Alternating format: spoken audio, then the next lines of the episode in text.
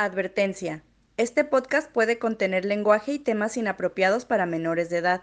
Y peor aún, spoilers. Recomendamos discreción.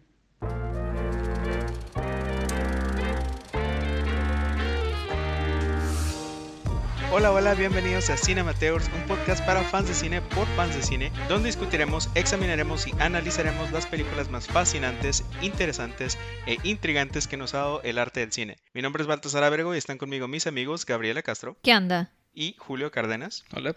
Y les damos la bienvenida a este episodio de Cinemateurs. El día de hoy vamos a hablar de la película sugerida, traída, impuesta por dictadura de Gaby, llamada Speed Racer, el live action. El live action, así es, del 2008, dirigida por las hermanas Wachowski. En ese entonces fue la última película acreditada a ellas como hermanos. Los Wachowski. hermanos Wachowski. Sí, fue la última que tenía esos créditos. Muy curioso que los dos, las dos, sean trans. Genética, lo más probable. Que en español, creo que la caricatura en español mínimo sí se llamaba Meteoro. Meteoro. Ajá. Acabamos de ver esta película y algo que me sorprendió mucho es que tiene un cast decente. Sí, un caso bueno. Digo, estaba Christina Ricci, que creo que es la que yo en lo personal más conozco. Este, ¿cómo se llama? El... John Goodman. Sí, él también es de los... Susan Sarandon, que es Ah, sí, sí, sí. actor sota. El, Actrizota. Este, sí. El malo creo que también es tiene papeles importantes, pero la verdad no lo ubico. Ni yo tampoco. Y también está pues Michael Fox, que es el que el personaje principal de uf, papucho, de Lost. Ah, no sabía, bueno, no he visto Lost. Tiene varios actores y actrices que no son nuevos. Yo, yo fui la única que la había visto antes, que la vio cuando salió en el cine. Ajá. Creo que tengo ya bastantes años sin verla, entonces para mí las carreras eran como que la parte más ah, grande, lo que más abarcaba la película y viéndola otra vez me di cuenta que no, también viéndola otra vez, en ese entonces no se notaba tan mal las gráficas, lo que había en el 2008. O sea, te lo estoy diciendo desde el punto de vista de alguien que la vio en el 2008 cuando la tecnología que existía era la tecnología más avanzada. Pues. Tenías 17, 18 años. Ajá, sí, o sea, por eso te estoy diciendo, en ese entonces, o sea, la película se veía bien para ese entonces. Envejeció como Space Jam. Sí, ajá, tuvo un muy, muy, muy mal Te, te hizo un envejecimiento. efecto Space Jam. Sí. Sí. Como mencionaste, yo no la había visto. Cuando estaba muy chiquito veía la, la caricatura en Cartoon Network de Speed Racer. Go Speed Racer, go Y Speed Racer. realmente, eh, en base a los comentarios que habías dicho antes de que era una adaptación muy fiel al anime, algo así, me esperaba algo interesante. Esa era mi expectativa. Creo que en cuanto a, a historia, o sea, la historia pues es como que, la historia de Speed Racer no es como que, wow, el plot de la caricatura no es como que súper grande, es, co- Sí. es una caricatura entre comillas de deportes, de carreras. Sí, No es como que puedas ponerle mucho al plot. Los efectos especiales fue lo único que sí te puedo decir. No mames, envejecieron como leche. Sí, como pan de barra. Sí. Yo sí me esperaba una mamada, la neta. ¿Sí? Este, yo no tenía ganas de verla. Cuando salí en el cine fue como, no me llama para nada la atención. El, la, el anime original no me llamaba la atención tampoco. Eh, entonces, o sea, no era para mí en lo absoluto. Y siento que las adaptaciones de anime hechas por Hollywood nunca han sido, tradicionalmente nunca han, bueno, históricamente nunca han sido buenas. Claro que sí, güey. Dragon Ball, Dragon Ball. Dragon Ball, obviamente. tú, Avatar. Avatar, el mejor anime hecho por Hollywood también. ajá. Pero Sí, yo- bueno, yo, tampoco considero Avatar anime, by the way. Pero Avatar. Sí, estoy de acuerdo contigo. De hecho, ahorita estoy pensando a ver algún anime que haya sido adaptado por Hollywood que haya sido interesante. Hay muchas inspiraciones de, de... la cagaron con Ghost in the Shell. Fíjate que Ghost in the Shell lo soporté y Scarlett Johansson me interesó. Tuvo, tuvo escenas fotográficas muy interesantes, pero hablaremos de esa película cuando la veamos. Ajá. Porque ahora que me lo recuerdas estaría curada verla. Ah, la vi en el cine. Y a lo mejor eran las palomitas o los nachos, pero no tengo malas memorias de, de esa película. El chiste es que hay varias adap- adaptaciones de anime que, que han salido en Hollywood, o al menos en concepto, como Pacific Rim. Técnicamente no es de anime, pero está inspirado en cultura. inspirado en anime, pero es una historia original, según yo. Y es una Sí, historia sí, sí. original de Guillermo del Toro. Sí, es Entonces, de Guillermo del Oye. Totoro. no podemos decir nada malo de. Guillermo del Toro. Totoro, Guillermo del Totoro. Guillermo del Totoro. Pues en- ahora sí empezamos a desmenuzar esta película y creo que hay mucho de qué hablar. Yo, honestamente, ya que la estaba viendo, me sorprendió lo mucho diálogo que tenía. Dije, güey, yo recordaba que había más carreras, que es lo Demasiado. divertido. Y era diálogo y diálogo. Y yo, neta, duraba tanto el pinche diálogo. Honestamente, sí me decepcionó un poco esa parte de que era como que hablaban y hablaban. Y yo sí de, ¿y mis carreras? Estoy de acuerdo contigo, Gaby. No solo en el hecho de que sí había mucho diálogo, pero más que nada, el diálogo estaba horrible. A mí me pareció muy cursi, muy caricaturesco. Era como estar viendo un anime. y Sí. Generalmente en un anime hay diálogo que es muy caricaturesco, que es muy exagerado, que es muy... siendo en este, chistoso en por ser este chistoso. caso se me hizo muy simple. Creo que eso es Sí, también. lo Sí. que yo noté, de que para la película se me hacía un diálogo muy simple, no me pareció fuera del, de out of character para los personajes. Pues es que los personajes están... Es que son simples. Exacto, o sea, es como exacto. no. pues, No hay, no hay profundidad. Y sí, o sea, estamos hablando de una película que está, está enfocada a, los, a, a una audiencia menor. Sí. Me acuerdo que les estaba haciendo la comparación de cómo se hicieron las adaptaciones de Marvel ah, a película y se le quitaron aquellos elementos que lo hacen más atractivos para una audiencia menor, pero a pesar de que está el atractivo para la audiencia menor, también hay, una, hay un atractivo para la audiencia mayor, ¿no? O sea, el trasero de Capitán América me atrae mucho.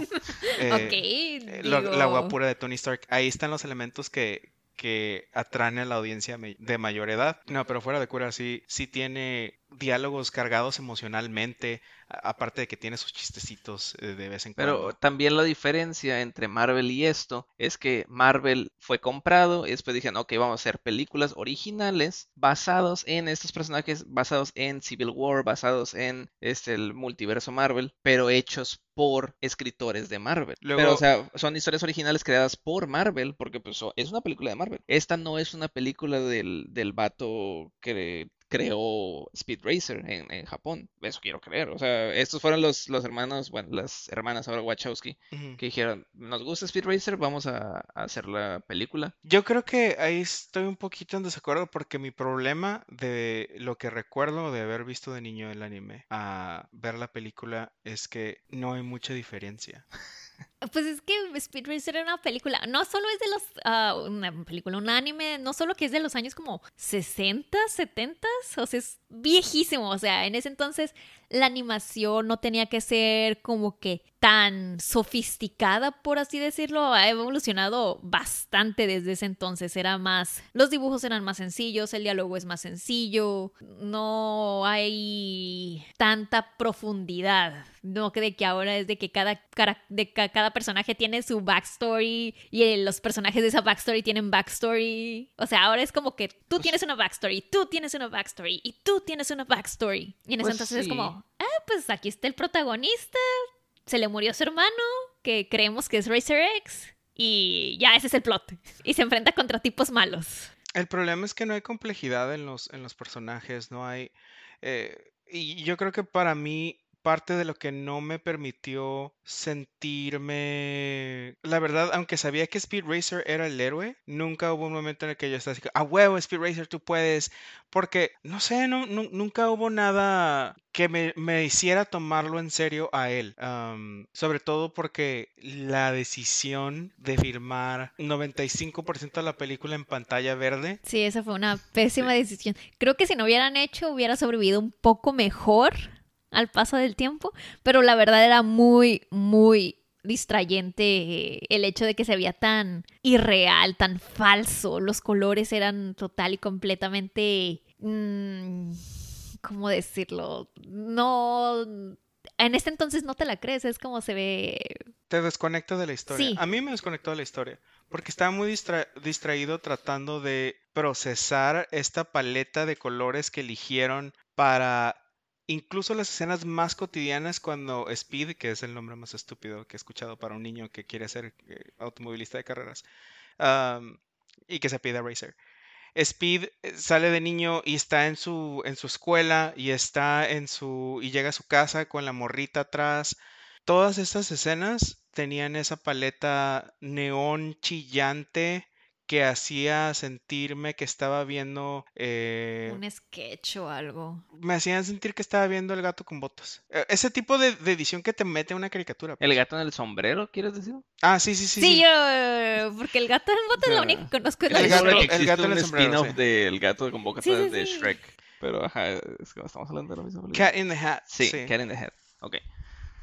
No Sí, yo también ayer, justo después de ver la película, les comenté, antes de, grabar esto, ah, que la ciudad se me hacía muy, o sea, me parecía muy falsa, me parecía muy, este, no sé, no, no me la creía y les daba ejemplos de, por ejemplo, Zootopia tiene una ciudad eh, muy grande también, muy avanzada, si quieres, este, sofisticada, pero se ve orgánica, se ve real. Cyberpunk, el videojuego, tiene una ciudad también muy sofisticada, muy futurista, Sí, como sí, sí, Pero pero- con Ajá.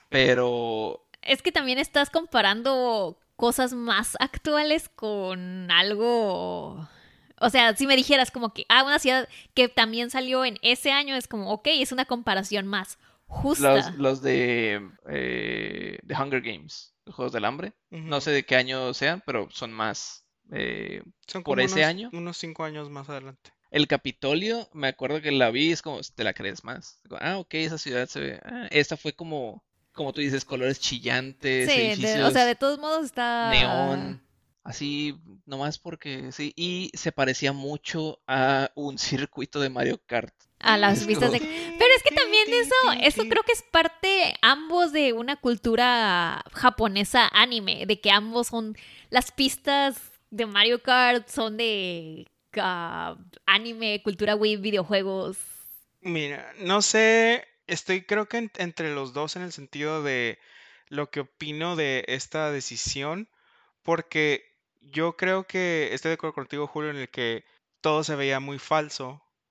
En algunas escenas sí funcionó para crear esta, esta sensación de futurismo un poquito surreal, con, diría, pseudomecánica, como la, la- cuando ven la fábrica de carros, etcétera. Todo se, todo se ve muy falso también por la decisión de que todo es pantalla verde. Pero no creo que es por, por la tecnología que estaba disponible en ese entonces. Ah, creo que es porque fue una decisión activa de las directoras de que se viera Sí. así para hacer homenaje al... sí. Sí, sí, sí, pero Estoy de a eso voy de que, o sea, fue una decisión consciente que hicieron usando tecnología de ese entonces, que en ese entonces la tecnología es como que, güey, se ve bien chingón y ahorita es como, oh, por Dios, no. Sí, Pero yo, yo no me quejo de pero- que se ve mal la calidad del efecto en, algún- en algunas Ajá, partes, sí. sí.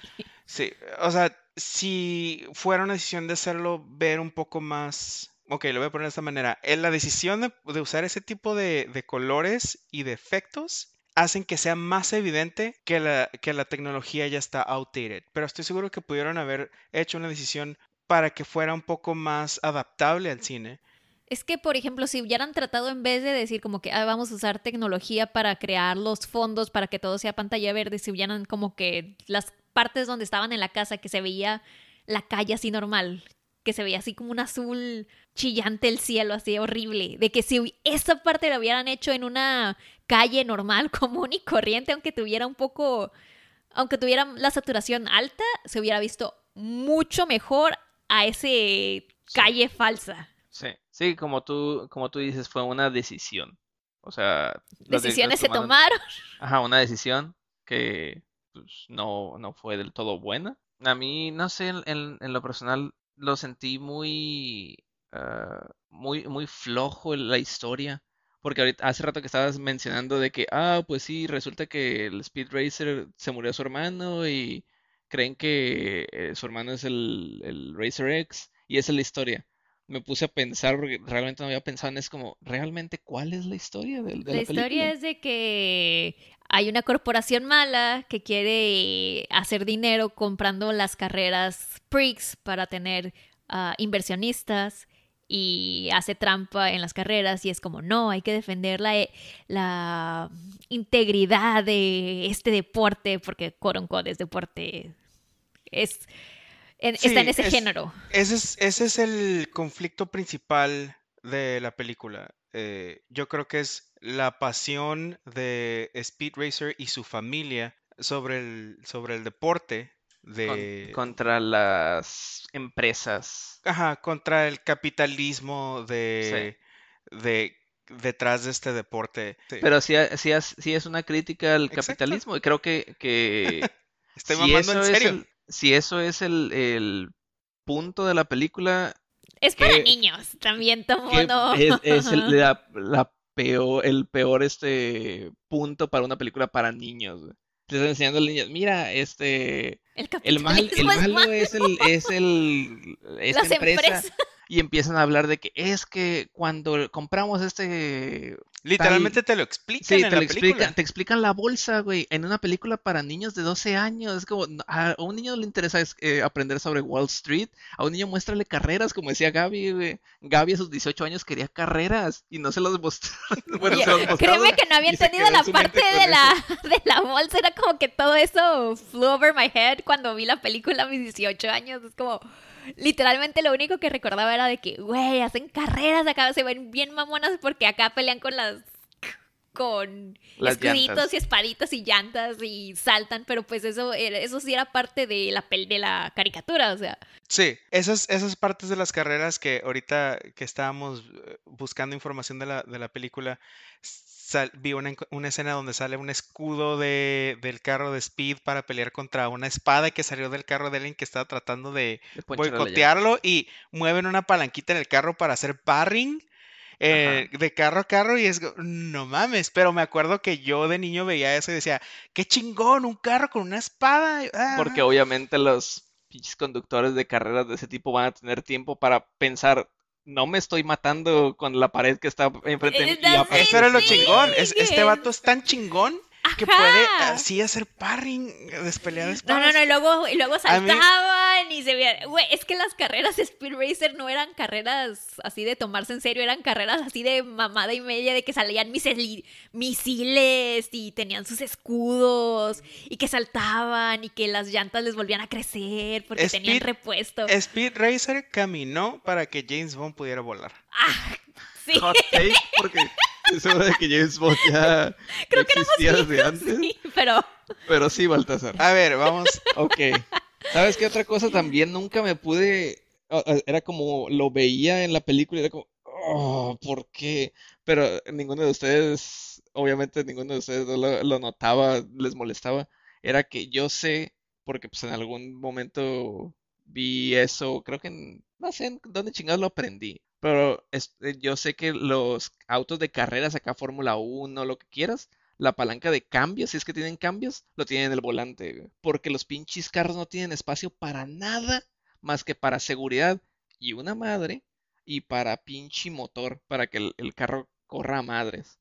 Pero es que no son carreras, no son carros ah, de carreras actuales, son entre comillas Sí, son de los 60, futuristas, supongo, sí, porque- entre mitad futuristas, mitad viejos, es, Sí.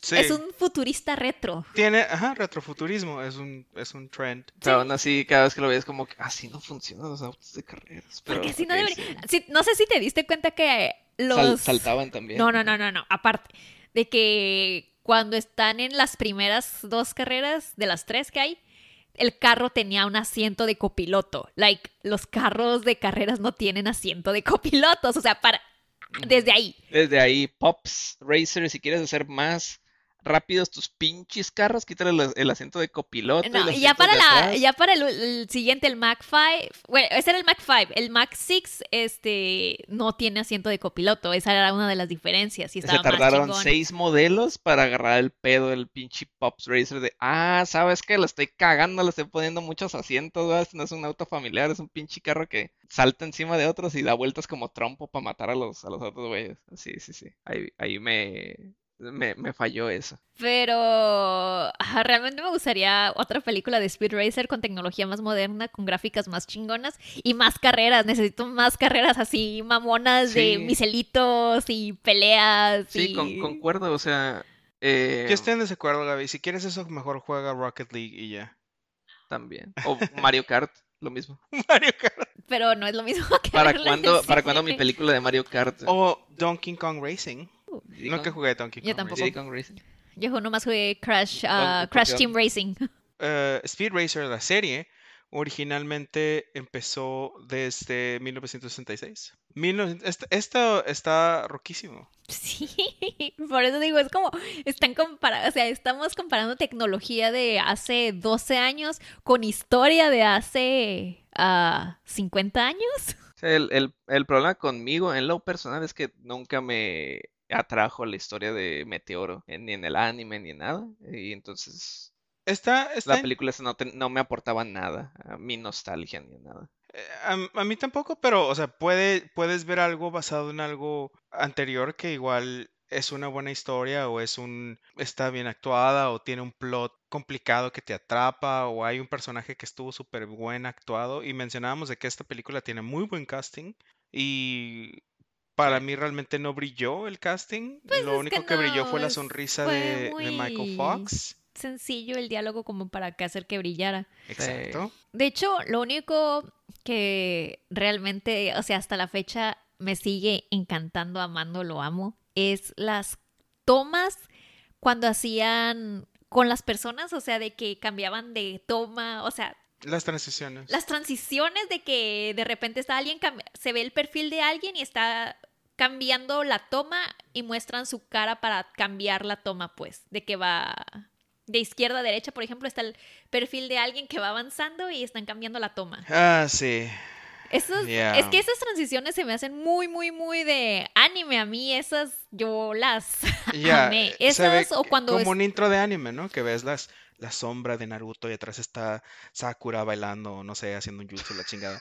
Este, y luego de repente como que se enfoca la cara de Sakura y hace un movimiento y a través de su brazo sale otra escena, o sea, Ajá. entendí la referencia. Lo hubiera soportado en ciertas escenas, no en absolutamente todos y cada una de las transiciones que usan en esta película se me hizo Sí, un poquito mucho. overused, pero fuera de eso, I fucking love Una, it. una transición de Fade to Black, that's it. Eh, eh, Sí, o, o incluso un chop cut. Es- Estás demasiado acostumbrado a, los en- a las transiciones en sí. y necesitas más spice en tu vida. Y, ah, hubo, hubo, varias, hubo varios intentos interesantes, como también hubo una parte en la que están eh, teniendo una plática Trixie y Speed Racer que están bickering como pareja, están así como ah, haciendo eh, discusión y los dos están manejando. Con el ruido de los motores, obviamente se escuchan de milla a milla porque los dos van manejando.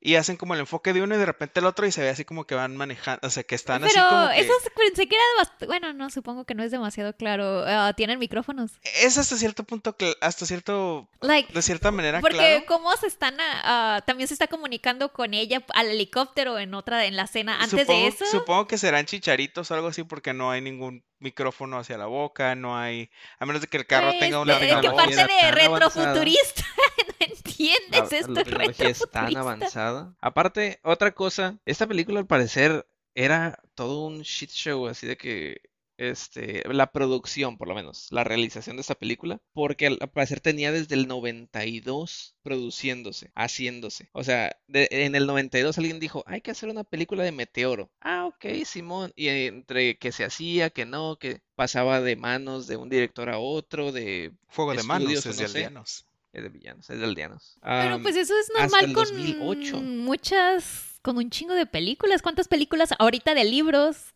o sea, no, me- sí. no están en producción, entre comillas, y puede que nunca se hagan? Ah, sí. I mean, para el punto de Julio hay muy pocas películas de libros que son exitosas adaptaciones, Ah, adaptaciones. sí, yo sé, pero... Adaptaciones es como adaptaciones, pero, pero más chafas. Ah, Ajá, ok. Sí. No, es que me acordé de un libro que leímos que se llama El alquimista, no el de Pablo Coelho, otro, que cuando lo empezamos a leer, que, que acaba de salir el último libro, era de que, ay, lo, ya lo agarraron para una película, llevamos como pinche 10 años Más. y no, nunca han hecho ni nada. F Por eso te digo, es como no cuántos años no tienen las cosas en producción y puede que nunca se hagan. Por eso no cuenta. Independientemente del, tiempo que haya estado esta película en pre o post o, en, producción actual o lo que sea, um, me gustaría retomar el, tema que mencionamos hace poco de eh, la historia, de qué se trata la película y, diciendo esto de cura acerca del... Es una película eh, con un formato muy típico de un superhéroe intocable con plot armor que tiene a su morrita que va a defender. Es un shonen. Sí. contra un villano y lo que quiere el villano es dinero.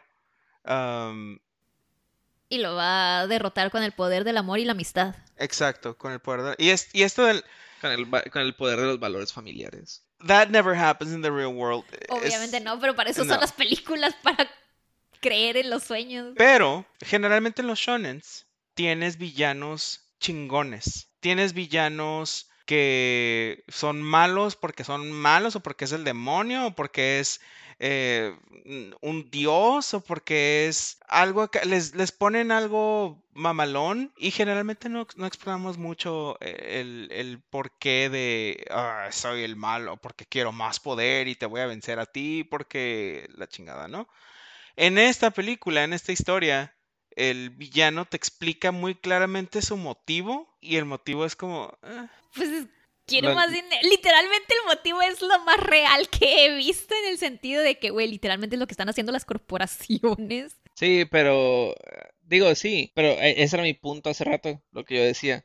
Es una película para niños de 12 años, darles algo más fantasioso, Aparte de darles que algo que les vaya a gustar más. hay muchos de repente subplots por ahí que como que nos lanzaron y no exploraron. Hay mucha paja, ah, hay mucho backstory de, eh, de Speed. Sentí que, que su intro cuando lo vemos de niño iba a ser algo de dos, tres minutos. Fue algo más de donde vemos como 15 minutos, lo sentí, o 20 tal vez. Eh, el- todas las escenas con el chango y el hermano más chico se me hicieron removibles. Me caga ese pinche morrito, me, me caga. Yo creo que en la serie también lo odiaba, o sea, es de los personajes que más, o sea, están así de... Que Es "Ah". como un comedy relief que... Sí, que pero de, es de esos que no, que prefieres estar sin ellos, pero pues son esenciales de la serie. Lo que yo pienso que pasó es que las hermanas se echaron toda la serie para ver como que, ah, pues cómo hacemos el plot, y es como cuando lees un libro que lo acabas de leer y es como quieres resumirlo, pero te empiezas a resumir todo, o sea, no haces verdaderamente un resumen porque lo acabas de ver. Creo que algo así pasó de que, ah, es que esto es importante, y es que esto es importante, y es que aquello es importante, y al final de cuentas es, se hizo demasiada backstory que tú lo miras y dices, no, pues es que me parece innecesario. Y en eso estoy de acuerdo. Sí, y, es por eso que yo creo, yo siento que tal vez lo que le faltó a esta, o una de dos, a esta película le faltó mucha edición y verla con un, verlo con un ojo editorial de cuál es mi plot, este es mi plot, esto funciona para mi plot, esto lo requiero para mi plot, esta escena la puedo cortar para, puedo quitar este personaje porque no me sirve para la historia que estoy tratando de contar, sí o no.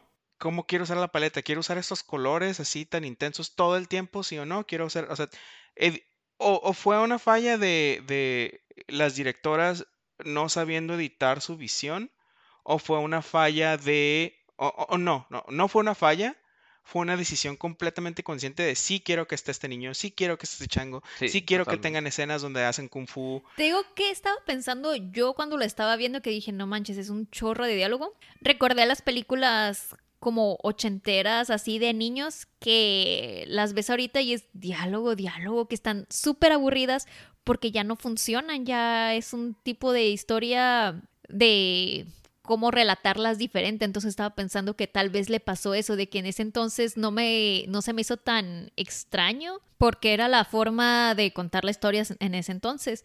Mm, necesitaría ver más películas del 2008 para ver qué tan cierto es esto, pero no se me ocurre ninguna en este momento. Ya luego veremos. Yo creo que tiene mucho que ver con este tipo de formato, este tipo de personaje, este tipo de humor.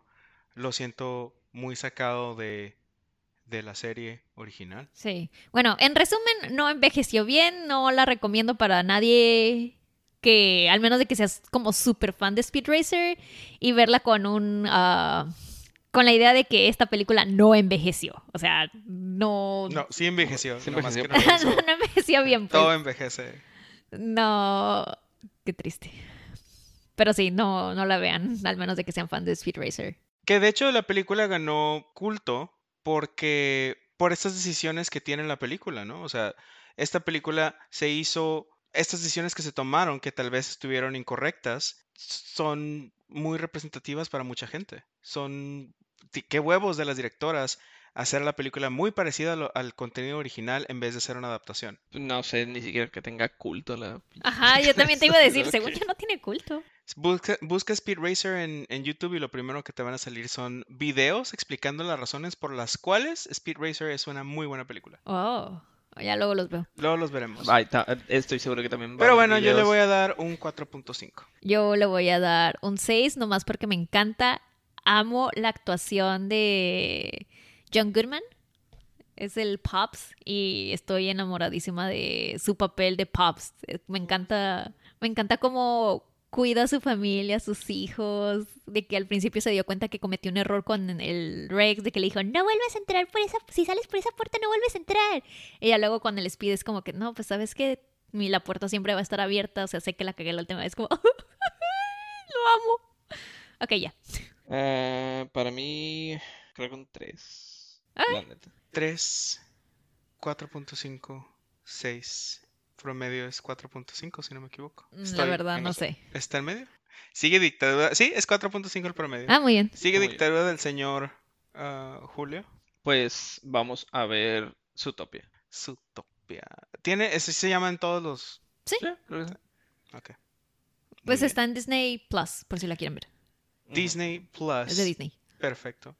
Ok, pues sería eh, todo por hoy. Si tienen algo, ah, si a ustedes sí les gustó ah, Speed Racer o encuentran la razón por la que es una película de culto, ah, por favor mándenos sus opiniones, dudas, comentarios en ah, Gmail a cinemateurspod.gmail.com a nuestro correo o en Instagram y Twitter en arroba cinemateurspod o en Facebook como Cinemateurs Podcast.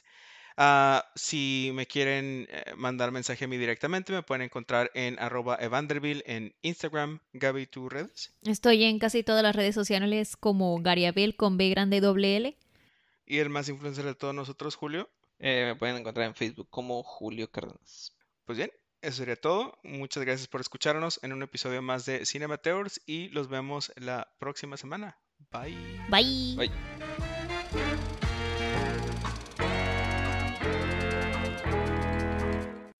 Nuestra advertencia fue grabada por Mariana Kramis. Nuestro intro y outro musical es la pieza Jazz Fiction del artista Tacos-Burrito disponible en SoundCloud.